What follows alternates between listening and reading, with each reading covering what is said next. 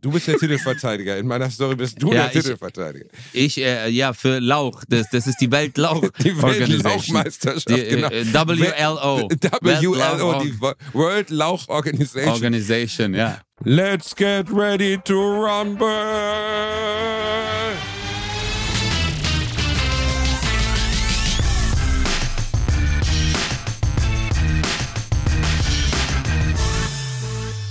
Ladies and Gentlemen, willkommen Mhm. zurück zu einer.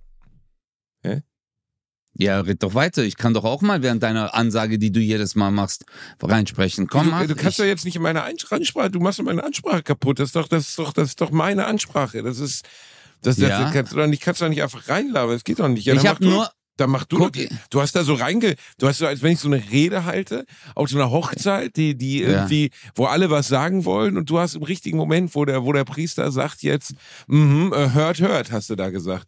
Also Ja. dann, dann mach du das doch. Dann hört, hört Ja. los, dann sag, begrüßt du doch mal die Dann Leute, dann guck mal, mal. ob das so gut wird. Ladies and Gentlemen, herzlich Mhm. willkommen zu einer brandneuen Folge Mhm. von Bratwurst und Baklava. Aha. Basti hat schon genau den richtigen Modus, denn man kann auch mal aha sagen, ohne dass man den anderen stört. Mhm. Wie geht's dir, Basti? Alles gut, mein Lieber? Mir geht's äh, ganz okay, du Fickfehler. Ich habe heute Ja? Nacht, ich habe heute Nacht, ich hatte wilde Träume. Oh, Ja, ja. Äh, Und hat die- dir gefallen? äh, diesmal war es nicht du und dieses riesige äh, Glas voll Vanilleeiscreme. Diesmal Schade. war es, ich habe geträumt, ich würde auf die Hunde von dem Milliardär aufpassen, der mir sein Geld vermachen will. und er Okay. hat, er hat Ja. vier Hunde und Ja. die bringe ich dann einfach Stück nach Stück aus Versehen um. Also wirklich alle so. Weißt du, der erste, er, er trinkt im Teich. Dann steht meine Frau draußen mit den restlichen drei, sagt, ey, komm da raus, ey, wir müssen ihn wiederbeleben. Und in dem Moment, wo ich anfange, diesen Hund Mund zu Mund wiederzubeleben, weil so richtig in die Lefzen reinzupusten, wird der, wird, zieht ein anderer Hund auf die Straße und wird vom LKW überfahren. Und dann versuche ich den so mit so Gaffertape wieder zusammenzubinden und so. Der ganze Traum war ein einziges, ich bin in einer Katastrophe, wie, wie in einer Lawine, die ich nicht mehr aufgehalten kriege. Okay, jetzt warte mal. Während du, guck mal, während du mir deinen Traum erzählt hast, du merkst, guck mal, was für ein guter Freund ich bin. Okay? Gute Freunde zeigen sich dadurch aus, dass sie das halt selber von sich sagen. Ja. Das ist Habe ich natürlich sofort recherchiert und bin auf eine Traumdeutungsseite gegangen, Oh mein Gott. um zu gucken, was wir hier finden. Also du hast sie jetzt getötet, ja? Nicht getötet, nein, nicht Tier. Oh, nein, kein Was Jeff. hast du gemacht? Ich habe keinen Jeffrey Dahmer. Du bist so ein Arschloch, weil du, weil du auf deine komische Seite gegangen bist, hast du mir nicht zugehört, was passiert ist. Deswegen hast du nebenbei auch nicht über den naheliegenden Ja, Gag, du hast diese irgendwie den alle Mund aus, zu Mund. Ich habe aus Versehen jeden einzelnen Hund umgebracht, aber nicht absichtlich, sondern aus Versehen, okay? Ja, okay, aber das ist egal. Wie das Hier ist steht egal. drin, wenn in Träumen Tiere getötet werden, möchte sich der Träumende endlich von unterdrückten Gefühlen befreien und diesen einen Platz im Leben geben. Wenn sie sich sogar um wilde Tiere wie beispielsweise ein Stachelschwein oder Zebra handelt, Ein Stachelschwein oder wer träumt denn von Stachelschwein oder ist der Zebra? Druck von der jetzigen Situation ausgehend besonders groß. Aber guck mal, bei dir waren es keine wilde Tiere. Also das habe ich jetzt von der Seite nicht, dass wir jetzt äh, Urheberrechtsklagen bekommen. Traum-deutung.de. Ähm, da, das sind, äh, Basti, das sind gute Quellen, um einfach zu gucken, was mit dir los ist. Aber dieser Punkt, dass du dich von unterdrückten Gefühlen befreien möchtest, Hm. kann ja vielleicht sein. Vielleicht un- unterdrücke ich dich einfach. Nee, ich glaube, es geht eher darum, dass ich mein Gefühl freien Lauf lasse und dir endlich gestehe, dass ich nicht nur menschlich, sondern auch sexuell mich von dir angezogen fühle. Dass ich schon immer Ja. davon träume, dass du dir dein kleines türkisches Brusthaar langwachsen lässt und ich dann mit meinen frisch gemachten French Nails, ich möchte als Frau leben, ich möchte Bastiane heißen, ich möchte eine blonde Was? Perücke Oh. tragen. Was denn? Bastiana ist ein geiler Name, Digga. Hm. Oh, damit, damit, kann man, damit, damit kann man problemlos Lothar Matthäus heiraten. Oh, und dein, deinen löchrigen Bart möchte ich, da möchte ich mit meinen Händen durchfahren. Geil. Mm. Bro, solange ich bei dir wohnen kann, kein Problem. Vielleicht hieß mein Traum auch einfach nur so viel wie, besser sollte ich nicht als Hundesitter arbeiten. Vielleicht hieß es auch nur das. Aber wie hast du die aus Versehen, guck mal, wie tötet man aus Versehen Tiere? So, ah, ich mache mir mal einfach ein Messer an meinen Schuh und laufe in der Wohnung rum. Guck mal, da merkt man Weißt wieder, du? dass du Ups. einfach nicht zugehört hast. Das ist einfach krass. Du wirst für die Scheiße hier bezahlt und hörst mir nicht zu. Ich habe dir erzählt, der erste Hund ist ertrunken. Aus Versehen ertrunken. Und du warst dafür verantwortlich. Nee, er war an der Leine, ne? Also er ist halt ertrunken und dann ist er, also er war dann in dem Moment, wo er ertrunken ist, war er halt nicht an der Leine. Aber Okay, Davor. Basti, jetzt was? gehen wir das mal der Reihe durch. Wenn du zu mir sagst, ich habe in meinem Traum Tiere getötet, Das, okay? das, Das ist der, so hast du das Thema eröffnet. Ich hatte einen ganz schlimmen Traum, ich habe Tiere getötet. Nein, ich habe das Wort Tiere getötet. Allein Oder schon diese Hunde Formulierung. getötet. Auch getötet, das, der Begriff getötet fiel nie. Ja, was hast du? Du hast ihm das. Leben genommen. Umge ja. Ja, und jetzt, guck mal, du bist so ein, guck mal, das ist so richtig Kartoffel. So, du bist so der Nachbar, mit dem man sich streitet. Verstehst du? Dann geht's vor Gericht und dann sage ich so vor Gericht, ja, er hat dann gesagt, dass er die getötet hat. Ich habe nicht gesagt getötet, ich habe gesagt umgebracht. Ja. Genau, der Typ Das bist ist, du, das ist Alter. aber wichtig. Das ist wichtig. Die, die, die, die, die, wie soll man sagen? Die äh, Formulierung ist am Ende entscheidend auf Absicht oder auf, auf Nicht-Absicht. Und in dem Fall natürlich ganz klar nicht absichtlich. Die sind mir Mhm. versehentlich kaputt gegangen, die Viecher. Ja, das ist traurig. Ja. Ja, aber ähm, und dann hast du einen Hund mit einem Hund Mund-zu-Mund-Beatmung gemacht. Ich habe den ertrunkenen Hund Mund zu Mund beatmet. Ja. jetzt eine ehrliche Frage, kann man das wirklich machen? Ja, kann man, glaube ich.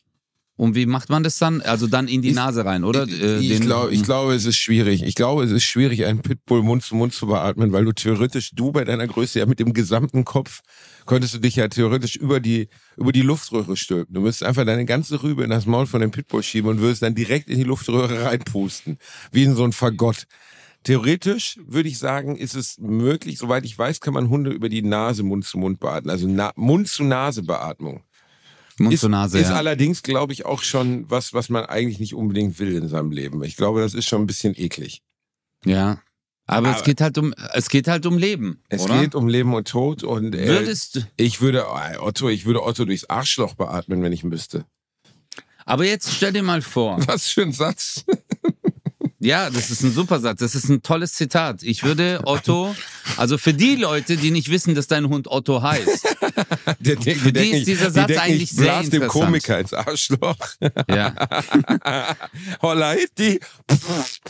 Aber glaubst du, Basti, dass äh, diese, diese Situation, äh, dass man da sofort so reagieren könnte? Also, jetzt muss ich mal vorstellen, es ist wirklich eine Ausnahmesituation. Notfall, du kommst irgendwo hin, jemand ist umgekippt, äh, keine Atmung. Könntest du dir vorstellen, weil ich muss ja wirklich sagen, die Leute, die das machen, hey, Respekt, Alter. Jemanden, den du nicht kennst. Ja, Mund-zu-Mund-Beatmung, jemanden, den du nicht kennst, keine Ahnung, und dann bam, sofort reagieren. Also finde ich wirklich sehr ehrenhaft. Finde ich, Wahnsinn. Finde ich auch. Äh, ich glaube auch, dass es da eine bestimmt, aber ja gut, es geht um eine Leben- und Todsituation in dem Moment. Ne? Ja. Und ich glaube, dass man dann wahrscheinlich schon äh, da in Anführungszeichen da drüber steht und es dann einfach macht. Ich kann es aber nicht beurteilen, ich habe es nie getan. Ich auch nicht. Ähm, ja. Aber ich glaube, was es auf jeden Fall gibt, es gibt Aktions- und Vermeidungstypen. Und ich habe letztens ein Video gesehen von einer Frau, die war in so einem privaten Alligator, ich glaube, nee, es war ein Krokodil, es muss ein Krokodil gewesen sein, weil nur, glaube ich, Krokodile die Todesrolle machen. Die war in einem ähm, Krokodilpark, so irgendwie Florida oder so. Es war aber Indoor. Oh, ich weiß, welches du meinst. Kennst- Sie steht links, das Krokodil ist im Wasser, ist so eine Mitarbeiterin von diesem Park. Ja, und dann stürmt, äh, springt der Mann. Ja, lass mich doch jetzt die Geschichte kurz erzählen. Ja, ja, genau dieses Video. Ja, genau dieses Video. Wir sind wie so ein Ehepaar, Ja, das gerade einem anderen Ehepaar was erzählen will. Und du fängst an und ich red immer so rein. Ja, und dann kommt es aber eines Tages, kommt es zur ähnlichen Gewalt. Nach 50 Jahren Ehe geht der Alte in die, in die Garage, holt die Axt und dann ist Feierabend. Basti, was? hallo. Was? Was? Das ist, das ist kein Traum. Das ist eine ekelhafte Fantasie, die du hast. Naja, also. Nein, für dich, für wirklich. dich, Alter, für dich brauche ich keine Axt, für dich nehme ich ein Brotmesser. Also, Okay. jedenfalls. Die Frau steht im Wasser und will dieses Krokodil irgendwie füttern. Das Krokodil schnappt aber die Hand und begibt sich sofort in das, was man bei Krokodil. Krokodile können ja nicht abbeißen. Die haben keine Kaubewegung. Das heißt, wenn die Fleisch aus einem, einem Opfer herausreißen wollen, dann machen die das bei hängt, einer Drehbewegung. Stimmt nicht, hängt von der Spezies ab. Es gibt äh, das Kaukrokodil. Okay. Google mal, Google mal und dann wirst du richtig dumm gucken. Ich werde, Google mal Kau ich Kaukrokodil. Werde, ich werde auf keinen, ich werde auf gar keinen, was gibt's noch? Den Krokodok? Hast du auch schon den Krokodok getroffen oder was? Das Kaukrokodil, hm, das Kaukrokodil.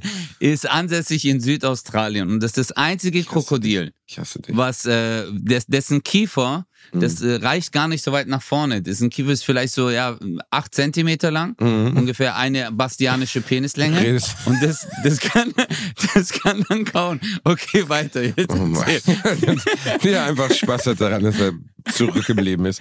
Also, also, ich hasse dich.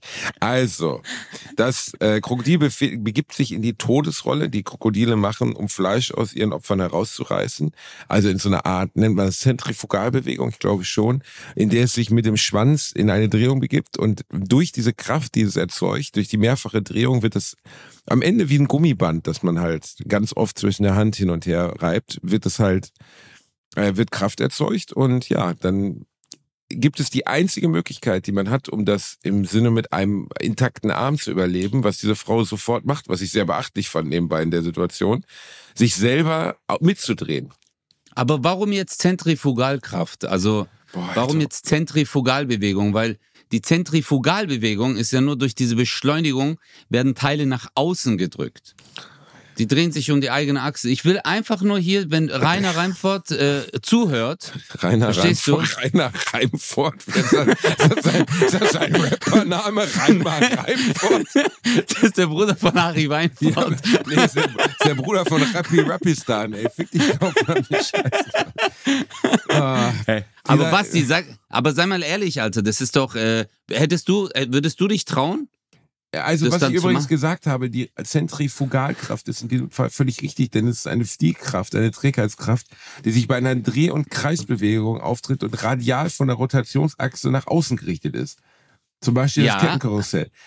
Ja, von mir ja. aus ist es keine, Ach, fick dich doch, verdammte Scheiße, Cola, du gehst mir heute richtig. Du willst mir nochmal nicht zuhören und einfach blöd. Dich. Boah, ich du liebe machst, dich. Mich so wütend, ne? Also, okay, okay, okay. Also, das Krokodil dreht sich. Das Krokodil dreht sich. Es reißt damit Fleisch aus dem Körper. Der einzige Weg, es zu überleben, ist, indem man sich dann selber in diese Drehung begibt. Das macht diese Frau, was ich schon krass fand. Also in der Situation so mitzudenken. Klar, die sind irgendwie auch trainiert für den Fall, dass sowas passiert. Aber ich finde es trotzdem, wenn ein Krokodil deinen Arm oder deine Hand im Mund hat, im Maul hat, dann, äh, dann noch klar denken, Respekt. Ja. Und jetzt sieht man aber völlig das gute alte, ähm, wunderbare psychologische Konstrukt der Verantwortungsdiffusion links von diesem Glaskasten, in dem sich diese Frau befindet, sind die Gäste. Ich weiß ehrlich gesagt nicht, welchem Zoo der Welt sowas so präsentiert wird, dass die Leute da einfach rein können. Egal. Jedenfalls springt dann ein Mann mit Glatze bei und springt auf das Krokodil, um es am Drehen zu hindern. Und wir sprechen wirklich von einem vier, fünf Meter Krokodil. Jetzt hier nicht von so einem, so einem Pisser, sondern wirklich von so einem Vieh, wo du einfach absolut nicht in die Nähe willst. So gar nicht. Und daneben steht ein anderer Mann, der einfach nichts macht. Gar nichts. Du kennst das Video ja. Ne? Also daneben ja, steht einer, ja. der macht nichts. Und äh, natürlich schreiben ganz viele im Internet darüber, was für ein feiges Schwein der ist. Ich kann es aber irgendwie verstehen. Also das heißt, ich kann es verstehen. Es ist natürlich, es bleibt trotzdem falsch, nichts zu tun. Aber ich verstehe, was dich in diesem Moment dazu versetzt, dass du nichts tust. Ja, also pff, äh, ich wüsste nicht, wie ich reagieren würde. Also, Bro, das ist halt ein Krokodil. Okay? Also, bei einem Menschen, der einem anderen Menschen wehtut, kannst du ungefähr abwägen, okay, ich müsste jetzt das machen, das machen. Aber äh, guck mal, heute habe ich zum Beispiel auch gel äh, gelesen, heute Morgen, ein Mann ist gestorben in Australien, weil er eine Braunschlange, die sich um das Bein des Kumpels gewickelt hat, er wollte seinen Kumpel retten und dann hat die Braunschlange ihn währenddessen selber gebissen und er ist gestorben. Ja. Und ähm, du bist ein Held. Aber ein toter Held. Oh ja, genau. Und auf deinem Grabstein steht dann so, he was a hero. Äh, ja, aber das war's dann auch schon. Verstehst du? Viel mehr steht so, da dann nicht. Nee. Weil das beißt dich und du so, ich bin ein du? und so ist auch mit dem Krokodil. Stell dir mal vor. ja, aber es geht du ja eher um den psychologischen Effekt, Ja. den das hat, dass manche Leute handeln und andere nicht. Ja, ich Das bin voll gleiche, bei ja. das gleiche, es gibt ja so Situationen, zum Beispiel im Flugzeug, wo jemand ohnmächtig wird und dann ein Passagier das Ruder übernimmt. Oder äh, letztens habe ich eben gesehen, ein Fluglehrer ist mit seiner 15-jährigen Tochter, der hatte einen Herzinfarkt, ist, ich weiß nicht, ob er gestorben ist, aber war zu, zumindest komplett bewusstlos, ist mit seiner 15-jährigen Tochter geflogen, die noch nie ein Flugzeug bedient hat und die hat dann alleine dieses Flugzeug gelandet. So, es gibt Menschen, die sind in der Wahnsinn. Lage, in einer Stresssituation übernatürlich zu, oder sagen wir mal, übermenschlich beherrscht zu handeln. Und es Mhm. gibt andere, die in eine völlige Stockstarre, Schockstarre verfallen, die ich auch verstehen kann. Also, es ist Ja. nachvollziehbar, in dem Moment, wo da einfach ein 5-Meter-Krokodil von 300, 400 Kilo anfängt, sich zu drehen, du nicht die Eier hast, dich da drauf zu werfen. Aber der andere Typ hat keine Sekunde gezögert. Ja, Bro, ich war vor Jahren, vor Jahren, du weißt ja, ich bin inzwischen kein Freund mehr eines, äh, eines Zoos. Also wenn ich da so durchgelaufen bin, ich habe nur diese Viecher gesehen. Oh mein Gott, wie ich Schiss bekommen hab, Alter. Deswegen ist jetzt für mich Australien ist so, nee, nee, mach ich nicht. Da, was, nein. Warum? Da töten dich Blumen. Verstehst du? Da ist ein Löwenzahn, du läufst dran vorbei, Tot. aber, aber diese Blüten, Alter, irg irgendwas ist so giftig, du stirbst. Einfach. Also, weil es gibt ja auch, äh, sind das, äh, welche Blumen sind das? Sind das Gänseblümchen? Sie liebt mich, sie liebt mich nicht, sie liebt mich, womit man das da macht? ja. Ja, genau. Und jetzt in Australien, das ist so, sie liebt mich, sie liebt mich. Und dann bist du einfach, du bist einfach tot. Weil, Ist einfach tot. weil die Pflanze halt übelst giftig ist, Motto. Da kannst du nicht so, ich schenke ihr Blumen oder da stirbst du. Ich habe unglaublichen Respekt vor Menschen, die in solchen Situationen reagieren. Ich hatte selber schon mal ein paar Notfallsituationen. Situation? Ähm, ja, also ich bin in solchen Situationen manchmal sehr kaltblütig, sagt man im Türkischen. Also ich kann dann sehr objektiv reagieren. Du gehst dann Aber dann, einfach. nee, ja, genau. Ja. Nee, aber mich, äh, mich verreißt es dann, Digga. Also danach äh, beschäftigt mich das sehr. Also ich brauche sehr viel Zeit zum Verarbeiten. Ähm, ich war mal bei einem epileptischen Anfall von einer Familienangehörigen und äh, da bin ich halt total cool geblieben. Alle drumherum sind halt äh, komplett ausgerastet, waren halt total überfordert, geweint, geschrien, weil man das nicht zuordnen konnte. Und ich war halt so, du gehst jetzt raus, du bist jetzt ruhig, du rufst jetzt den Arzt, du machst jetzt das, raus hier. Nein, ich will nichts hören, weißt du? Also ich bin da schon cool geblieben. Oder ich habe mal einen äh, Autounfall, äh, einen schweren Autounfall. Da war leider der Fahrer nicht mehr drin im Fahrzeug. Der, was dann später rauskam, der ist dann aus Panik über diese, ähm, wie heißen diese äh, Wände, Basti? Die Schall Schallschutzmauer. Schallschutzmauer, genau, über die Schallschutzmauer ist er gesprungen. Der hat dann wahrscheinlich irgendwie Panik bekommen. Es waren, äh, da bin ich äh, auf der Autobahn gewesen und auf einmal. Ja, also da war ein Unfall und du wolltest zu einem Auto, das verunfallt ist, oder? Äh, richtig, also das, äh, es waren schon so Autoteile auf der Autobahn, habe ich eine Vollbremsung gemacht, also wirklich dann alle Autos. Ich war in der zweiten Reihe war ich dann äh, und sofort ausgestiegen, halt zum Unfallfahrzeug gelaufen, aber das Fahrzeug war leer. Die Tür stand offen, das Fahrzeug war leer, das Fahrzeug war zerfetzt, Airbag war offen und so. Und äh, später kam dann raus, weil wir haben dann den Fahrer gesucht. Der war gar nicht da. Äh, der war gar nicht da. Und da war ich aber auch so, dass ich gesagt habe, hey, äh, äh, du guckst mal da, äh, sie gehen jetzt mal bitte zurück, weißt du? Also du, bist aber ja, du bist danach- eigentlich Katastrophenkoser. Also dich kann man theoretisch, wenn der Vulkan ja. ausbricht, das Flugzeug abstürzt oder nee, das Schiff äh, untergeht. Dann, nee, weil ich danach psychisch kaputt bin. das interessiert danach- ja erstmal nicht. Ja, ja, also in der Situation braucht man mich, danach kann man mich wegwerfen. Ist, äh, nee, aber äh, sind schon harte. Bro, ich habe einmal nur eine Wiederbelebung gesehen. Ich war danach äh, Ciao Kakao. Also so eine Herzmassage. Und wenn man mal sieht, wie die diesen Brustkorb eindrücken, Alter. Und wenn du da daneben stehst, ist halt schon heftig. Und warum hast du das gesehen? Auch bei einem Unfall, oder? Auch bei einem Unfall, ja. Und das war echt heftig. Also, ja, manchmal gibt es halt so Lebenssituationen. Deswegen meine ich ja, manche sind dafür gemacht, manche Menschen. Deswegen nochmal liebe Grüße an alle Rettungssanitäter äh, und Ärzte, die da jeden Tag äh, oder alle paar Tage halt mit sowas äh, beschäftigt Ja, sind. und, jeden äh, Tag. Rettungssanitäter ja. wahrscheinlich jeden Tag. Schon, oder? Ja, es gab jetzt lange eine Diskussion darüber, ob es äh, posttraumatische Belastungsstörungen, glaube ich, bei ähm, Rettungssanitätern, ob das ein Grund ist, aus dem Beruf auszuscheiden und ob die dann in so eine Art Frührente gehen dürfen. Ich glaube, es gab jetzt ein Gerichtsurteil. Ich kann das aber nicht, ich will jetzt nicht irgendwas komplett Falsches sagen. Aber es wurde darüber diskutiert und die Krankenkassen wollten die Behandlungskosten nicht übernehmen und so. Und dann hat sich doch irgendjemand mit Gehirn eingeschaltet und gesagt, ey, habt ihr eine Vorstellung, was diese Leute jeden Tag sehen müssen? Also wir sprechen ja jetzt nicht nur, die, weil so Rettungssanitäter finden nicht nur die tote Oma auf der Couch, was auch schon belastend sein kann. Aber da kann man dann immer noch sagen, okay, da ist eine ältere Dame irgendwie mit 85 äh, auf dem Sofa verstorben und von, ne, das, das kann belastend sein. Aber tote Kinder, verbrannte Menschen, diese Scheiße, die die sehen müssen, ähm, das ist schon richtig heftig. Und äh, da gibt es, glaube ich, also zumindest so wie ich das verstanden habe, viel zu wenig psychologische Betreuung. Für Ja. die, die das machen. Ne? Also natürlich die Opfer von, ähm, von Gewalttaten oder von Unfällen, die haben ja das Angebot, zumindest sowas wie eine Seelsorge in Anspruch zu nehmen. Lange Zeit galt das aber, glaube ich, für Menschen im Rettungsdienst nicht. Und ähm, es gibt einen sehr Ja, guten aber- Film mit Nicolas Cage darüber, Bringing Out the Dead, wo er in New York rumfährt und als Rettungssanitäter unterwegs ist, 2000 von Martin Scorsese. Mhm. Und äh, der ist halt auch heftigst. Also da ist natürlich ist ein Hollywood-Film, aber ein sehr düsterer Hollywood-Film. Und da ist der, der betreffende Hauptcharakter auch in so einer Art nicht enden wollenden Schleife gefangen. Also er hat mal einen verloren oder ich glaube ein Kind verloren, ich weiß nicht mehr, also bei einem Rettungseinsatz und versucht seitdem alle zu retten.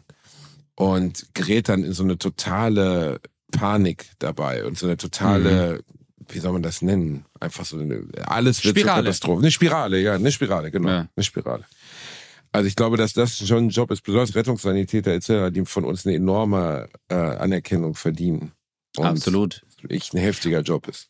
Und ich finde es traurig, dass dann Krankenkassen solche Kosten nicht übernehmen wollen. Man muss sich mal vorstellen, dass ja so eine posttraumatische Belastungsstörung ist ja nicht, dass die sagen, hey, ich will jetzt in Urlaub. Also zahl mal einen Thailand-Urlaub oder so. Man will einfach äh, die Behandlungskosten oder halt so diese Umschulung oder irgendwas. Verstehst du, dass äh, zumindest jemand sagt, hey, das ist vollkommen in Ordnung. Ich meine, stell dir mal vor, Alter, ich hatte eine posttraumatische Belastungsstörung nach äh, dem Tod meines Vaters. Mhm. Und jetzt stell dir mal vor, klar, man, man sagt, man könnte jetzt sagen, ja, aber das ist ja eine persönliche Bindung, die du hast. Aber, Bro, was ich gesehen habe und was aber ein Rettungssanitäter oder eine Rettungssanitäterin Notarzt jeden Tag sieht, jeden Tag, Unfälle hier, äh, keine Ahnung, Todesfälle da, danach musst du ja noch mit Angehörigen reden. Manchmal musst du zu den Leuten nach Hause gehen. Äh, es gibt ja auch so, äh, manche Rettungssanitäter haben ja eine spezielle Ausbildung, dass sie dann noch äh, mit den Leuten vor Ort reden. Weißt du, und die psychologisch betreuen müssen. Alter, das ist ein Hardcore-Job. Und dann kannst du nicht nach Hause kommen. Also, äh, klar können das bestimmt ein paar, die haben dann eine, ein richtig dickes Fell und ähm, können dann einfach abschalten. Gehen nach Hause, sagen, Jungs, sollen wir heute kegeln gehen? Was machen wir? Äh, Gibt's bestimmt. Aber dann gibt's halt auch den einen oder anderen, der nach Hause geht, sich vor den Fernseher setzt und auf einmal kommen Bilder. Wupp, wupp, wupp. Oder im Bett ist und auf einmal kommen diese Bilder. Und das verarbeitest du, das machst du manchmal auch im Traum. Und dann geht es ein halbes Jahr, ein Jahr, fünf Jahre, zehn Jahre. Aber das verfolgt dich, diese Bilder. Und es wäre mein Vorschlag, auch zum Beispiel, was ich sehr cool fände, ist, wenn die selbst mal psychologische Beihilfe in diesem Job, verstehst du, dass das eine Regelmäßigkeit sein sollte, dass die einen eigenen Beistand haben. Jemand, der in regelmäßigen Abständen mit den Leuten redet oder auch immer da für die da ist. Aber ob man das dann auch so in Anspruch nehmen kann oder in dem Moment sich bewusst ist, dass diese Bilder einen innerlich zerfetzen, das ist halt auch die Frage. Genau, ich glaube, dass das auch ein Prozess ist, dass einem erstmal klar, also erstens ist es wahrscheinlich auch ein bisschen das Gefühl, Schwäche zu zeigen, wenn man zum Beispiel sagt, ich kann das nicht mehr. Ne? Also ähm, wir hatten zum Beispiel letztens jemanden, ich anonymisiere ihn jetzt mal, äh, den hatte ich in der Show sitzen, der hatte mir mal geschrieben, dass er über unsere Podcast-Folgen in einem Kinderhospiz laufen lässt. Ähm, und ähm, dass viele der Kinder sich wirklich schon freuen, wenn Alliterationen oder Bratwurst und Baklava jetzt wieder neu erscheinen, weil das dann über die ganze Station über so einen Lautsprecher gespielt wird. Genau, und der hatte mir dann auch geschrieben, dass, ähm, oder er war in meiner Show und sprach mich darauf an, dass er das war, der mir das mal geschrieben hatte. Und dann hat er mir danach nochmal geschrieben, dass er aber mittlerweile dort nicht mehr arbeitet, weil er das nicht mehr konnte irgendwann. So und ähm, das finde ich enorm respektabel. Also äh, ob's, es sind nicht die eigenen Kinder, die man dort verliert und trotzdem das, was man dort sehen muss jeden Tag, das ist einfach, ich spreche auch in meinem Programm über, über Hospizarbeit und sowas, Pflegearbeit. Das ist einfach unverhältnismäßig und da müsste die Gesellschaft das viel mehr auffangen, was solche Leute leisten und natürlich die Krankenkassen. Ähm, da müsste es viel mehr Angebote für die Menschen geben, sich in Anführungszeichen von diesem Job zu erholen weil wie willst du das? Das ist nun mal nicht an der Supermarktkasse arbeiten, das ist nun mal ja, nicht, äh, nicht Comedian sein, so, sondern das ist schon absolut. krass. Aber es gibt halt auch, ähm, es gibt da halt auch sehr schöne Momente. Verstehst du? Also ähm, diese, diese, diese Bindung, die man da halt auch aufbaut und meistens, du weißt es selber, gehen die Menschen, die betroffen sind, damit ganz anders um als wir Außenstehende. Das stimmt. Das ist das ja stimmt, und ja. Äh, es ist ein hart, also ich möchte überhaupt nee, nee, nicht dass ich habe das gar nicht darauf gemeint, was du vorher gesagt hast, sondern äh, ich meine halt äh, ich war mal in einer Einrichtung und mit Kids und das ist eine ganz andere Energie dort, oder? Verstehst du? Die sind klar, sind die betroffen und so, aber die gehen ganz anders damit um und das ist eine andere Freude, weißt du? Äh, die die halt mit Kleindingen halt, halt auch haben. Ähm, aber äh, ich bin voll bei dir, dass wir als Gesellschaft solchen Einrichtungen, Mitarbeitern äh, einfach viel mehr Aufmerksamkeit, auch viel mehr Kraft, aber halt auch viel mehr Support geben müssten. Ich glaube, dass das wäre wichtig. Dass ähm, ja, also ich weiß nicht, was man. Äh, das kannst du nicht mit Geld aufwiegen. Du kannst jetzt nicht unglaublich gut bezahlen. Dadurch wird der Job einfacher. Das wird er nicht.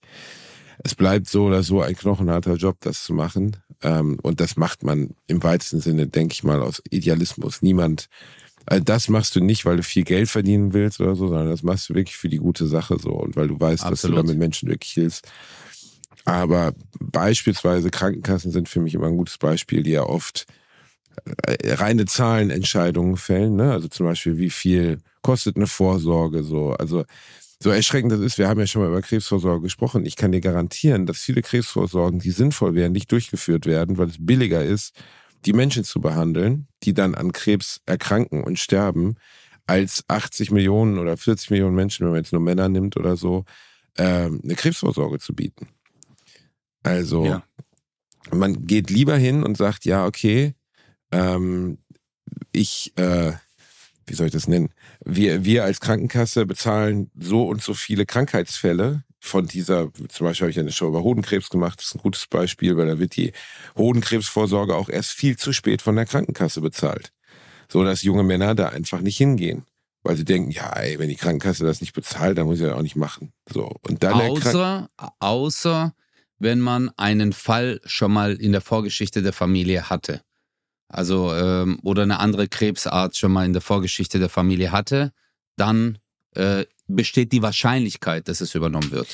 Genau, aber da bezahlen sie es dir dann auch nur, weil du eine höhere Wahrscheinlichkeit hast. Aber die genau. Wahrscheinlichkeit, genau. als junger Mann daran zu erkranken, ist definitiv höher, zum Beispiel bei Hodenkrebs, als als alter Mann. Und mhm. trotzdem bezahlen sie es nicht, weil sie sagen, ja, okay, das sind 8000 Fälle im Jahr, beispielsweise bei Hodenkrebs. Das kostet uns, was weiß ich, ich sage jetzt Summe X, 20 Millionen Euro, diese Menschen zu behandeln, oder 10 Millionen Euro, zu behandeln, zu operieren, zu therapieren, nachzusorgen, was auch immer, kostet uns 10 Millionen Euro, aber bei wie viele Männer unter 40 Jahren haben wir in Deutschland, sag ich mal, 10 Millionen.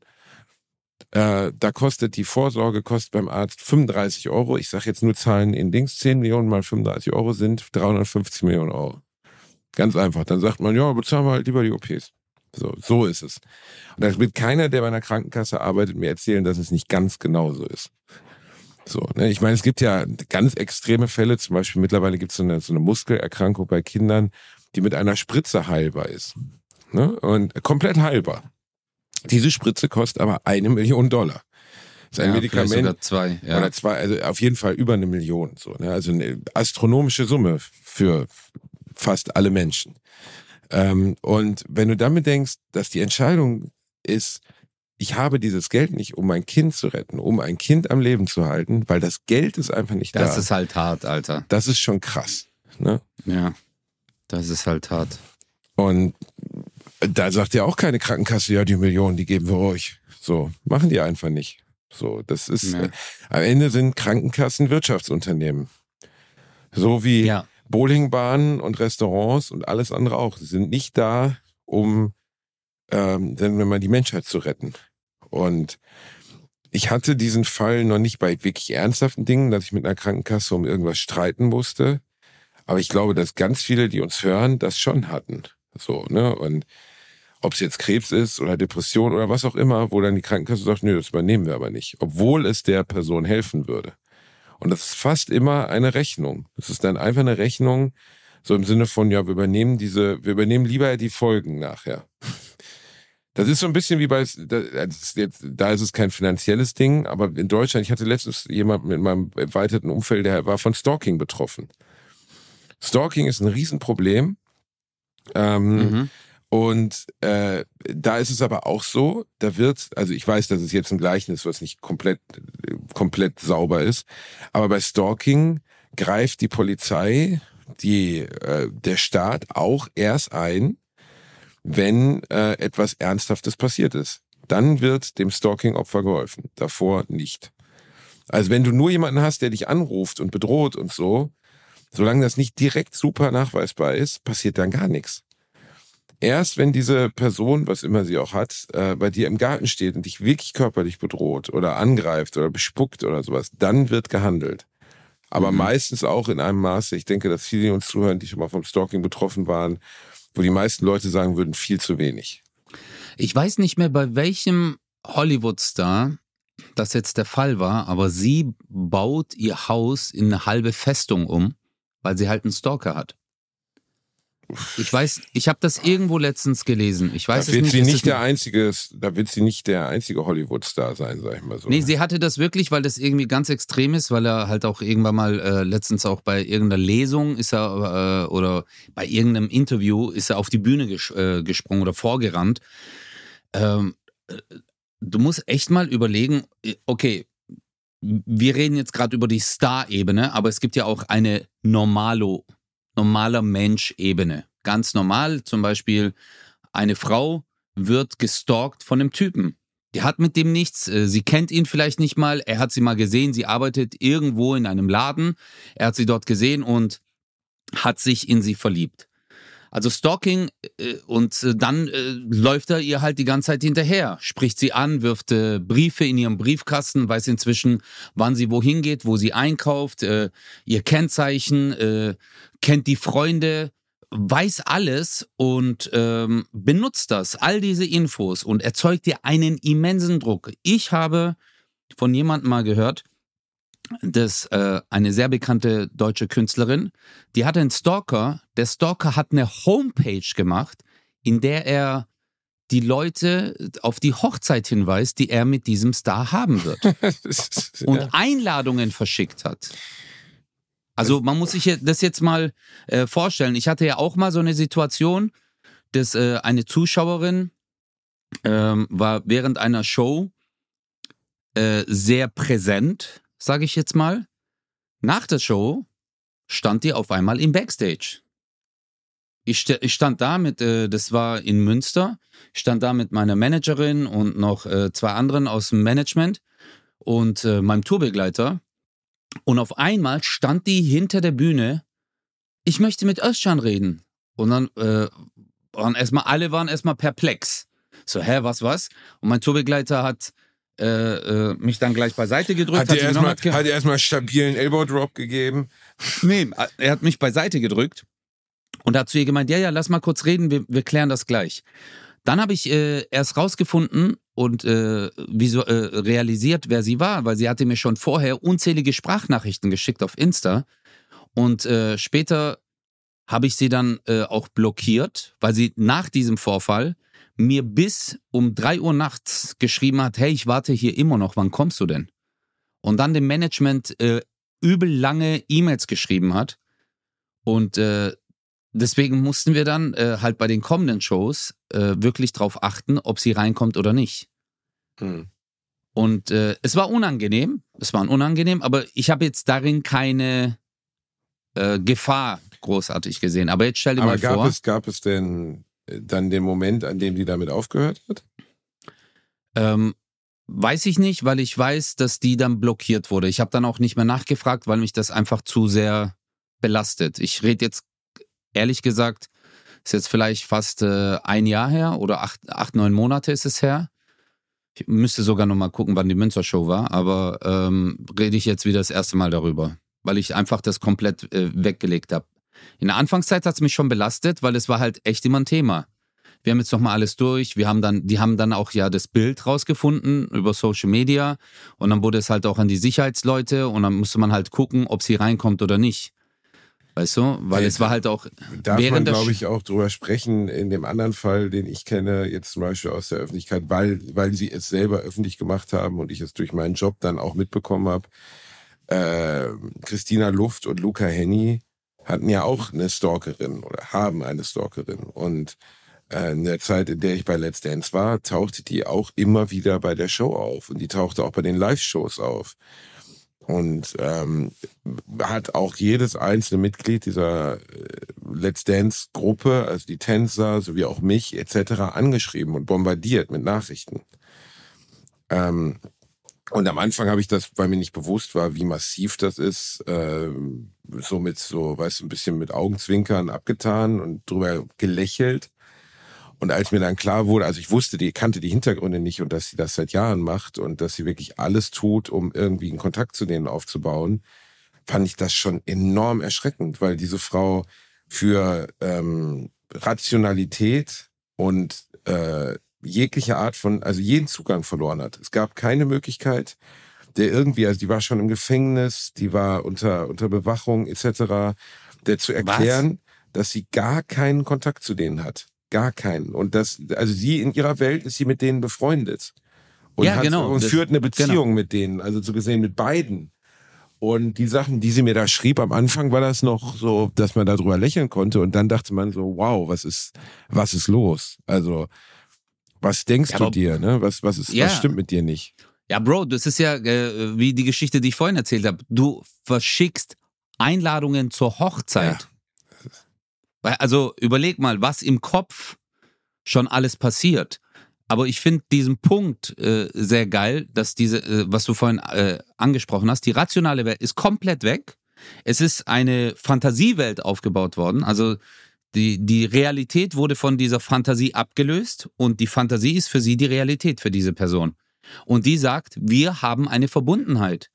Sie hat mich doch angeguckt, als ich zur Bühne gerannt bin. Äh, also, sie hat mich ja da wahrgenommen. Sie weiß ja, wer ich bin. Sie weiß doch ganz genau. Also, ist doch klar. Ja, ja, sie antwortet nicht, weil sie hat gerade viel zu tun. Sie will ihn schützen, solche Dinge liest man ja. dann da. Ne? Jetzt antwortet sie mir nicht mehr, um ihn zu schützen oder er antwortet mir nicht mehr, um sie zu schützen. Also jede Art von Ablehnung wird ist auch eine Reaktion. Ja. Genau, wird um genau wird, wird absurderweise umgedeutet als Reaktion. Ne, ja. Wenn die sagen, wir wollen dich nicht mehr so im Sinne von, ah, ihr wollt mich jetzt davor schützen, dass die Medien mich hier in die Öffentlichkeit und so. Und das ist sobald, das ist ein bisschen wie bei Terroristen.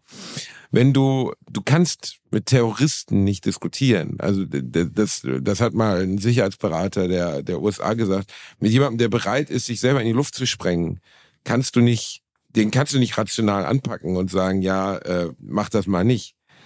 Okay, jetzt setzen Sie sich mal ganz kurz hin, kurz den Finger vom Knopf. Ja. Also wir wollen, wir ja. wollen jetzt nur äh, jetzt, aber warum? Genau.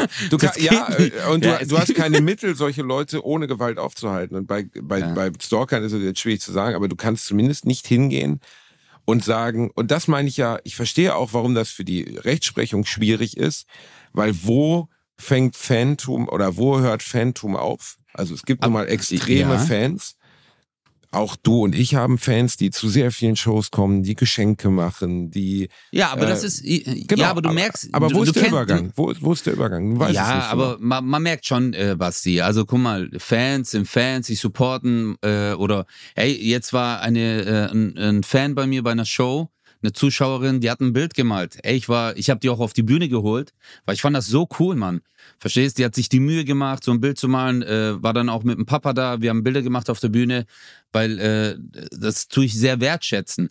Aber der Übergang ist halt der, ab dem Moment, wo ja, äh, du hast ja deine Künstlerseite, es gibt ja den Basti auf der Bühne und dann gibt es halt den Basti privat. Aber ab dem Moment, wo der Basti privat ist und äh, du auf einmal äh, an der Kasse stehst und jemand ist neben dir und sagt so, hi, ich weiß, dass du immer hier bist. Ab da, ab da fängt halt wahrscheinlich Stalking an. Aber äh, jetzt habe ich ja, vorhin ganz legal, bewusst diesen... Legal, legal. Ja, wir sprechen natürlich. gerade von den legalen Dingen. Wo fängt Stalking an? Ja, Also aber, dann geh, geh mal mit dem, ja, die Frau ist mir, äh, hat mich an der Supermarktkasse angequatscht und offensichtlich geht die da immerhin, wenn ich einkaufe. Da gucken die dich von der Polizei und sagen, ja, schade. Und das ist gar nicht Vorwurf an die Polizei selbst. Es ist einfach, die Gesetze sind in dieser Hinsicht sehr schwierig. Und ich habe das bei Christina und Luca zum Beispiel auch mitbekommen, wie lange das gedauert hat, bis die jetzt mal wirklich Hilfe von der, von der, vom Gesetz bekommen haben gegen diese Frau.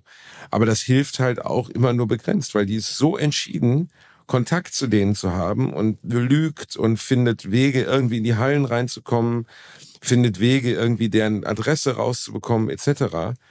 Das ja. ist, das, also weißt du, es ist gar nicht so schwer, zum Beispiel rauszubekommen, wo jemand wohnt. Man muss halt nur die Bereitschaft haben, massiv zu lügen. Ja, ähm, ich bin, ich, ich bin ja voll bei dir. Nur habe ich vorhin eine andere Ebene noch aufgemacht. Jetzt reden wir hier von der äh, Person des öffentlichen Lebens äh, Geschichte. Nur gibt's halt noch einfach die Menschen, die normalen Tätigkeiten nachgehen und äh, die einen Stalker haben. Genau, und da weißt gibt es dann gar keine Hilfe gefühlt. So, genau, weißt du? und das ist halt, du stehst in der Öffentlichkeit, du kannst noch verargumentieren, hey, ich bin Künstler und ja, es gehört zu meinem Job, ich weiß, aber das ist mein Privatleben. Aber jetzt stell dir mal vor, äh, was für eine Kulisse das ist, wenn du äh, nach der Arbeit nach Hause gehst und die Person verfolgt dich, läuft dir einfach hinterher. Klar, du rufst dann die Polizei an und sagst, hey, er verfolgt mich. Und der sagt dann, äh, sie, ich bin hier auf dem Gehweg, ich laufe einfach hier die Straße entlang, was ist das Problem? Das ist ja auch die Sache. Letztendlich ist es legal, was da gemacht wird. Weißt du? Oder äh, klar, ab dem Moment, wo du wahrscheinlich einen Brief einwirfst, da kenne ich die Gesetzlage nicht, wird schon ein bisschen heftiger. Aber wenn keine Gefahr ausgeht, ja, ey, das ist, also. Genau, und wer bemisst Gefahr, ne? Also, genau. Weißt ja. John Lennon zum Beispiel ist ja von einem Stalker ermordet worden. Chapman hieß der, ne? Der, ist, der hat sich eingebildet, Oh, stimmt. Er, er wäre, wäre Mitglied der Beatles und er müsste John Lennon, ich, ich weiß nicht mehr genau, er hat das nachher vor, vor einem Psychologen aufgesagt.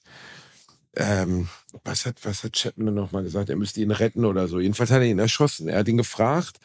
Er hatte seine neue Platte dabei, 1980 vom, vom äh, nicht Nakatomi Plaza, das ist aus Die Hard, so ähnlich, ein äh, großes, großes Apartmenthaus in, in New York, wo John Lennon und Yoko Ono zu der Zeit drin lebten und mhm. hat dann, obwohl er ein Riesenfan von John Lennon war, ähm, John Lennon erschossen. Und krass. Äh, ich meine, es ging um John Lennon, es ging um jemanden, der weltweit bekannt war. Aber das Phänomen des Stalkens war in dieser Art und Weise zu der Zeit noch gar nicht so richtig, es war noch nicht so bekannt. Und der Chapman ist immer noch im Gefängnis, bis heute. Also ist nie wieder rausgekommen. Yoko Ono verhindert das immer. Also es gibt jetzt irgendwelche Gutachten, dass er mittlerweile in, so weit therapiert wäre, dass man ihn rauslassen könnte. Und sie sagt halt, äh, sie als Angehörige möchte das nicht. Verstehe ich auch. Also sie hat ja am Ende, er hat ja ihren, Lebens, ihren Lebenspartner genommen. Ähm, Aber guck mal, hier steht zum Beispiel, äh, die Polizei definiert Stalking als wiederholtes widerrechtliches Verfolgen, Nachstellen, penetrantes Belästigen, Bedrohen und Terrorisieren einer Person gegen deren Willen bis hin zu körperlicher und psychischer Gewalt. Ich glaube schon, dass sie in der Hinsicht, ähm, äh, hier steht, seit 2007 ist Stalking, das strafrechtlich als Nachstellung bezeichnet wird, laut Paragraph. Also ich glaube, seit 2007... Muss ich mir vorstellen, davor gab es noch nicht mal strafrechtlich. Ja. Da gab es keine strafrechtliche Regelung dazu, wenn dir jemand gegen deinen Willen folgt. Ja. Das ist krass, Aus, oder? Auflauern einer Person vor ihrer Wohnung, an ihrem Arbeitsplatz, war ist schon heftig. Also diese Angstkulisse will ich mir nicht vorstellen, äh, wie schlimm das für Personen sein muss. Ähm, äh, zumal äh, du ja auch zum Beispiel in einer Beziehung sein kannst und gestalkt wirst. Ja, obwohl der weiß oder sie weiß, dass du in einer Beziehung bist und dann gestalkt. Boah, das ist schon heftig, Alter. Ähm, ja, äh, ich hätte ich hätt schon Schiss. Also ich, ich glaube, ab dem Moment, wo es halt in dein Privatleben wirklich reingeht, äh, ist halt komisch. Und dann bauen halt Leute Festungen auf. Das ist halt die Kehrseite der Medaille bei manchen Hollywood-Stars, weißt du, bei denen man sich denkt, hey, bei denen ist alles geil, Jet Set hier. Aber da siehst du mal, sie ist ja eigentlich jetzt gefangen. Genau, die ist gefangen jetzt in ihrem riesigen Haus. Vor genau, diesem irren Typen. Gefangen. Und da hat Lady Schiss, Gaga äh, vielleicht? Nee, ne? Nee, nee, nee, ich, ich weiß es nicht mehr, ähm, Bro. Ähm. Aber am Ende bei diesem weltweiten Fame, die diese Leute haben, also jetzt Brad Pitt, Lady Gaga, was weiß ich, ähm, ich beneide niemanden davon. Also es ist ja kein... Drew Barrymore. Drew Barrymore. Drew Barrymore, ja. In Angst vor Stalker, Panikraum, sie baut ihr Haus äh, in, äh, zur Festung um. Also gut, klingt jetzt sehr nach, nach Yellow Press, aber trotzdem kann ja, der Grundsatz kann ja wahr sein. Und wenn du da mal drüber nachdenkst, so, ne, also dieses weltweit Bekanntsein führt dann dazu, dass du, dass du dich einigeln musst, dass du dich vor der Welt verstecken musst oder so, weil ein Irrer, zwei Irre, fünf Irre, also ich meine, ich bin mir relativ sicher, dass Leute wie, wie Brad Pitt oder so, die so weltweit bekannt sind, mehr als einen Stalker haben. Äh, boah, ich beneide da keinen drum. Ich finde, dass äh, ich würde diesen Ruhm dieser Menschen überhaupt nicht haben wollen. Weil nee, also ich möchte auch diesen Fall. weltweiten Ruhm nicht haben. Also dieses Leonardo DiCaprio ist, glaube ich, ein ganz gutes Beispiel, weil er so zu den bekanntesten Menschen des Planeten gehört. Will man das wirklich haben? Will man wirklich in keine Bäckerei mehr reingehen können, ohne dass ein Auflauf? Ich habe dir das nochmal erzählt, dass Ronaldo hat sich mal für irgendein TV-Projekt oder für irgendeine Doku auf YouTube oder so einfach zehn Minuten in ein Café in Barcelona gesetzt. Einfach nur Ronaldo, ohne Verkleidung. Klar, überall waren Kameras, die waren aber alle versteckt. Und er hat sich einfach hingesetzt und hat einen Tee oder hat einen Kaffee bestellt. Und die Kellnerin fing schon an zu zittern, als sie ihn erkannte, weil er war ja nicht verkleidet, er war sofort erkennbar. Bei mir oh. zittern die auch, Alter. ja, aber, aber die haben die Angst, dass ich abhaue, ohne die Rechnung zu zahlen. oh nein, der ist wieder da. Oh Gott, oh Gott. Zeichenpreller. Dieser schon, scheiß Zeichenpreller. Er hat schon wieder den Zucker eingesteckt. Scheiße. Ja. Und es dauerte wirklich keine zwei Minuten, bis Cristiano, Cristiano Ronaldo umringt war von 60, 70 Leuten. Simultan. Und dann denkst du so, Alter, ja, ist bestimmt ganz geil, irgendwie der reichste und erfolgreichste Fußballer des Planeten zu sein. Aber willst du das wirklich? Also möchtest du Aber wirklich keinen Kaffee mehr trinken gehen können? Gar bin nicht. Ich, bin ich voll bei dir. Nur, es ist ja keine Situation, die von heute auf morgen entsteht, Basti. Nee, aber es ist eine Situation, das, die weil, irgendwann entsteht, die du nicht mehr aufhalten kannst. Also Cristiano genau, Ronaldo weil, wollte erstmal nur gut Fußball spielen, denke genau. ich. Genau. Und äh, äh, eine Lady Gaga war eine Musikerin, die hunderte Bars abgeklappert hat überall gesungen hat, mit äh, Freunden zusammensaß, Jam-Sessions hatte und äh, dann äh, vielleicht schon 20 Alben aufgenommen hat auf eigene Kosten und es hat nie funktioniert. Und dann kam halt dieser eine Moment. Genau. Dieser eine Moment, der dann, äh, wo es hieß so, hey, du bist cool, komm, wir machen, äh, komm, lass uns mal das hier aufnehmen. Und dann hast du auf einmal einen Hit und auf einmal wird es ein Welthit. Genauso wie Leonardo DiCaprio, er war ein Schauspieler. Verstehst du, es sind erstmal Statisten, die im Hintergrund, und das ist der Traum, einfach mal vor einer Kamera zu stehen. Okay, bei Leo war das, glaube ich, so, als er schon ein Kind war oder jünger war, hat er das ja schon gemacht. Aber ich glaube, guck mal, ich so bei Leo, als ob wir zusammen im Kindergarten ey, waren. Ja, bei Leo, die, ey, bei Leo. Ey, die alte Keule, ey. Also wie ich und Leo damals früher, ne, als wir gemeinsam. Mega Zeit. Ja, aber es ist ja. ja. nee, aber der Effekt ist ja lustigerweise wirklich so. Ähm, du und ich kennen Leonardo DiCaprio nicht. Wir werden ihn auch sehr, sehr wahrscheinlich niemals kennenlernen. Trotzdem kommt es uns vor, als würden wir ihn kennen. Ich werde am Donnerstag Mike Tyson kennenlernen. Ich weiß, Alter. Das ist ziemlich geil. Also, ich, vielleicht sollten wir jetzt auch schon einen Disclaimer setzen, dass die letzte Folge von Bratwurst und Baklava ist. Für den Fall, dass du einfach irgendwas richtig Dummes zu Mike Tyson sagst und er dir einfach erfolgreich den Kopf von den Schädel, von, von den Ey, Schultern Ich hab so Schiss, Alter. Ich schwöre, ich hab so Schiss. Ich glaube, Erstmal Mike ich... Tyson ist ein unglaublich netter, unglaublich ja. fehlverstandener, eigentlich armer Typ. Ähm, der kommt ja aus, also man kann sich, kann sich ja viele Dokus über den anschauen. Er hat ja einen Trainer, Gast Amator hieß er, glaube ich, so, so als wie so eine Vaterfigur. Weil mhm. Tyson halt mit 15 Jahren schon die Physis von einem 35-Jährigen hatte. Also es gibt ja Bilder von seinem ersten Amateurkampf. Wahnsinn, ja. Da steht da so ein Oberlauch, weißt du, so ein Basti mit so Ärmchen wie so, wie so Sellerie. Und, und da gegenüber steht halt einfach so ein 30-jähriger Straßenschläger, der halt leider erst 15 war. So, oder was heißt gewusst, leider so. Und hast du gewusst, warum er sich das erste Mal geschlagen hat? Nee, keine Ahnung. Ähm, weil jemand seine Tauben, seine Taube getötet hat. Stimmt, der ist ja Taubenzüchter, ne? Genau, und der hat als Kind, äh, gerade, äh, der ist ja in dem harten Viertel groß geworden. Und er hat irgendwie sein Geld zusammengerappelt und hat sich dann mit Tauben gekauft und hatte die versteckt an einem Ort halt. Und äh, ist dann aber halt immer zu den Tauben, hat sich um die gekümmert. Und eines Tages äh, hat er halt mitbekommen, dass irgendein Typ äh, dorthin gegangen ist zu seinen Tauben, auch äh, in seinem Alter oder ein bisschen älter.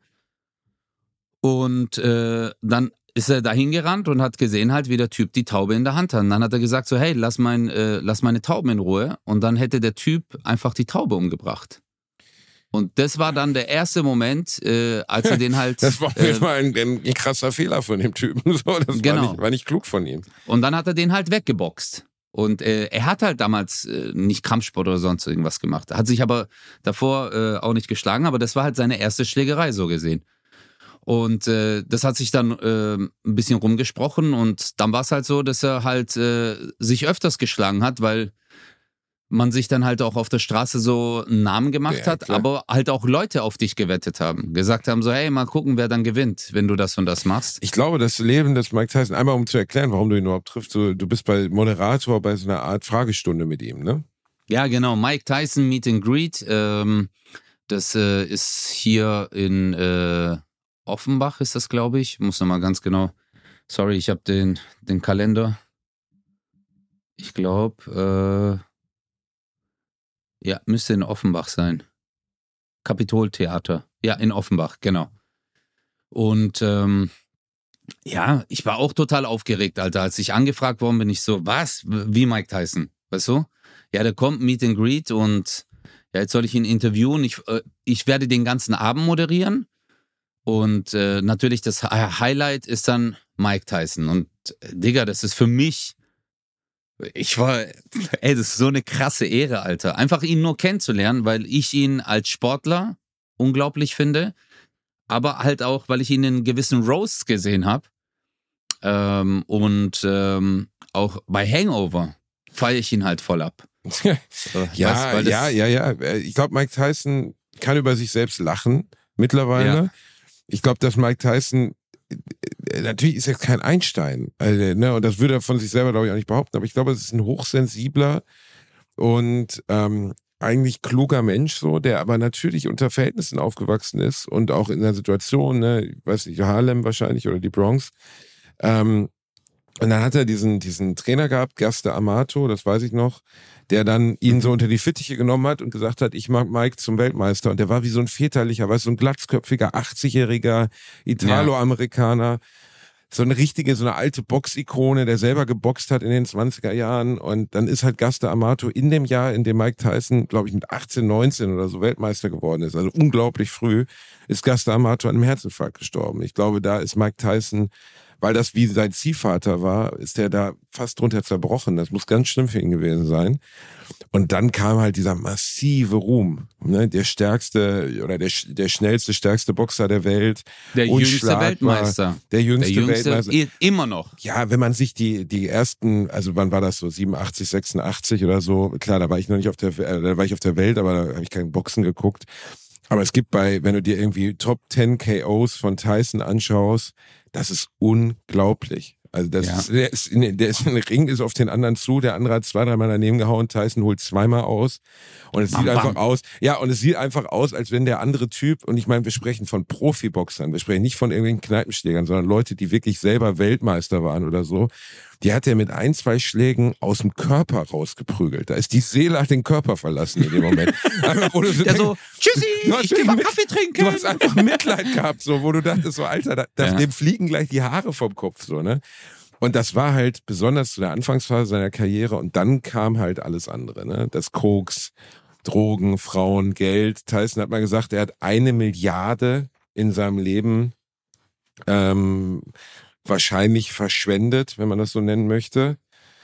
Ähm, eine Milliarde ist natürlich krass. Ne? Also eine Milliarde Dollar auszugeben für absurdeste Dinge. Dann gab es diese äh, lustiger, also da haben wir vorhin sogar drüber gesprochen, also gab es diesen Vorwurf, dass er eine Frau vergewaltigt hätte, das bis heute nicht wirklich geklärt, was da passiert ist. Ne, ähm, da möchte ich mir auch kein Urteil darüber erlauben, aber das ist auch eines der Themen, wo er, wo man ihn besser nicht drauf anspricht, weil er sich bis heute da in dieser Hinsicht sehr ungerecht behandelt fühlt. Und glaube ich, die Empfindung, seine Empfindung, ich spreche nur von seiner Empfindung, ist, dass diese Frau ihm das angehängt hat, um sich bei ihm zu rächen. Ne? Und äh, die Story habe ich wirklich nicht gelesen. Ich habe nur ein Interview gesehen, wo ihn mal ein Journalist drauf angesprochen hat. Mhm. Und äh, ja. So random, war, so im Frühstücksfernsehen, ne? Ja, es war sehr unangenehm. Es war sehr, sehr unangenehm. ja, ja, also ein dunkelhäutiger Journalist hat ihn irgendwie angesprochen und hat gesagt, ey, ähm, du bist ja jetzt hier in der Stadt und du hast den Bürgermeister getroffen von, ich weiß nicht, Cincinnati oder irgendwas. Und äh, trotz, obwohl Mike ja ein ver verurteilter Rapist, also ein verurteilter äh, Vergewaltiger ist, sagt der, sagt der Interviewer. Und Tyson reagiert nennen wir es mal unentspannt. Ja. bezeichnet den Typen einfach 50 Mal als fucking piece of shit. Ja, yeah, fucking piece of shit. Fucking ja. piece of shit. Übrigens wird es für dich schön, auch mal jemand anderen zu treffen mit meiner Physis, der auch lispelt. Weil ja. Mike Tyson ist ja neben mir, ich, ich, bin der bekannteste Lispler der Welt und dann Mike Tyson. Es gibt so ein süßes Bild, wo er so zwei Tauben aneinander hält und dann einer drunter geschrieben hat, now Keith. bei, ihm, bei ihm würde ich aber vielleicht die, die Sprüche über, über, über Lispeln nicht unbedingt bringen, die du bei mir bringst. Ja, das kann ich ja. Nee, aber für mich ist das nee, wirklich, ja. für mich geht ein Traum in Erfüllung, Alter. Also, dass ich den äh, mal kennenlerne, ähm, das äh, flasht mich schon ehrlich ja, gesagt. Ist auch wirklich. cool. Also ist nee, wirklich, ist halt echt cool. Ich, ist halt echt cool. Ich bin sehr gespannt, wie es wird. Ich bin sehr aufgeregt. Ich weiß nicht, ob ich mit meinem Englisch abkacke. Äh, das ist auch so eine meiner größten äh, lustige, lustige Anekdote. Der Veranstalter hat wegen Shoutout-Video, weißt, hat gemeint so, hey, kannst du eins machen? Und dann habe ich gemeint, am Ende sage ich von dem Shoutout-Video, yes, for other people in the Mother Brothers, yeah, I like it. My English good. Und dann hat er mir zurückgeschrieben, äh, kannst du überhaupt Englisch? ja, aber das ist so, Alter, wir lernen halt so ein Basic Englisch, Mann, in der Schule. Du kannst es nicht anwenden. Du, du hast, äh, ich, ich weiß nicht, dass äh, dieses Yes, I like, äh, ich habe ja die Nummer drüber, auch mit Pencilbox, Biro Ruler. Du gehst, äh, du gehst aus der Schule raus, du kannst es nicht. Das bringt dir eigentlich gar nichts. Das bringt dich gar nicht weiter in deinem Leben, das Englisch, was du da lernst. Ja, Richtiges Englisch habe ich wirklich gelernt, indem ich mit Leuten die Amis waren, die ich äh, dann halt zum Beispiel durch den Job kennengelernt habe, habe dann Englisch geredet. Aber ansonsten, äh, so habe ich es gelernt, indem ich dann immer wieder nachgeguckt habe, was hat denn der gerade gesagt. Aber so mit den Basics kommst du ja nicht weit, oder? Kann ich, muss ich zugeben, also weiß ich nicht, weil ehrlich gesagt, keine Ahnung. Bin ich wirklich ein bisschen überfragt so richtig, weil ich weiß nicht genau, wie sehr mir mein Englisch jetzt zum Beispiel geholfen hat ähm, in der in der Schule. Dein Englisch ist gut. Dein Englisch ist gut. Es ist okay. Aber es ich glaube, du hast äh, sehr oft äh, Filme auf Englisch angeguckt. Ja, viele Pornos. Viele Pornos. Ja. Ah, yeah, I ja, like that. Come into my face. Ah. Ich, ich muss dir ganz kurz äh, eine Geschichte noch erzählen. Mein Cousin ähm, äh, ja, wir haben damals, äh, mein Cousin in der Türkei, wir haben damals halt so einen Film angeguckt und er war halt Film, auf Deutsch. Wie du immer, und so dann, Film. Ja, wir waren jung, Alter. Wir Was waren 14, Film 15. Ja, ein Porno, Alter. Aber der war halt auf Deutsch. Und dann hat er zu mir gesagt, immer währenddessen, ja, was sagen die gerade? Ich so, ist doch scheißegal, was die gerade, was die gerade sagen. Also er konnte nur Türkisch, er hat nicht verstanden. Ja, er konnte ja nur Türkisch. Aber er hat dann immer wieder gefragt. Weißt du, und, ja, was sollen die da sagen? Ja, hey, ich finde das geil, drehe ich mal um oder sonst irgendwas, aber äh, das, das, deswegen muss ich. Was hat die gerade gesagt? Er wollte einfach dem Plot folgen, das war ihm wichtig, ich ja, verstehe das. Der war, der war immer so süß, Alter. Der, hat, der konnte auch kein Deutsch, dann hat er zu mir gesagt, ich sag jetzt ein paar Worte und äh, wenn ein deutsches Wort drunter ist, dann musst du sagen Stopp. Und ich so, okay, fang ein und der so, Lines, Moins, Freins, Coins, Foins, Moins, Freins. Und ich so, nee, da war gar nichts dabei. kein deutsches aber, äh, ja, aber das, äh, da merkst du mal, wie Phonetik, also äh, wie das für Außenstehende sich immer anhört, weißt du? Ähm, ich eine glaub, Sprache, Deutsch die man halt nicht spricht. Ich glaube, Deutsch ja. ist super, super schwierig zu verstehen. Auch, also super schwierig auch nachzuahmen, so wenn man es nicht. Für uns ist es ja unsere Muttersprache, deswegen ist es irgendwie easy, aber sonst, ich glaube, von außen betrachtet ist es super schwer. Ja, die machen ja alle immer Hitler nach, wenn sie Deutsch nachmachen. Äh, also ist mir wirklich aufgefallen, wenn jemand versucht, äh, Deutsche nachzumachen, dann machen die immer so dieses Ah, vor Durwald, der Wald und äh, immer mit der Handbewegung. Das Problem ist, dass die, dass, dass die Leute glauben, dass wir wirklich so reden. Das ist ja das Erschreckende. Ich habe mal Amis kennengelernt, die haben noch gedacht, dass Hitler lebt. Wirklich, also so Breakdancer und so. Und äh, dann hatten die mal irgendwie, ich weiß gar nicht mehr, wie das Gespräch war, aber irgendwie so, Where does Adolf Hitler live? So, und ich war so, what? what? Äh. Und ja, aber das ist, ähm, ja, gut, okay, das, sind, das waren jetzt auch nicht die hellsten Kerze, Kerzen. Es waren halt Breakdancer. Wollen wir Özcan Kosa, Özçlan, Özçlan, wie mein Vater dich nennt, wollen wir dem Özstein nicht das Beste wünschen für Mike Tyson, das große Treffen der Giganten? Ja. Ein würde, Meter gegen sagen, ein Meter Faust. Du, du, äh, du moderierst das jetzt so an, wie als Mike Tyson und ich würden jetzt in den oh, Ring kommen. Oh ja, ja, mach das mal bitte. Okay. Aber, was sagt Michael Buffer am Anfang immer noch? Ähm, Ladies and Gentlemen. Ladies and Gentlemen, welcome to the fight of the century. Century, okay. Sing, century. um, today, in the left corner, we call him Mighty Little Hands mit einem Kampfgewicht von 12 Kilogramm. Özcan Kosa! Gegen ihn. Der Herausforderer. Du bist der Titelverteidiger. In meiner Story bist du ja, der ich, Titelverteidiger. Ich, äh, ja, für Lauch. Das, das ist die Weltlauch. Die Weltlauchmeisterschaft, die, genau. Äh, WLO. WLO, die World Lauch Organization. Organization, ja. For the title belt. Mike. Iron Tyson, nee, Iron Mike war es ja. Iron Mike Tyson mit einem Kampfgewicht von 168 Kilogramm und einer Schlagkraft der Titanic. Wer wird gewinnen? Let's get ready to rumble. So, das war's. Nicht schlecht. Basti, oder?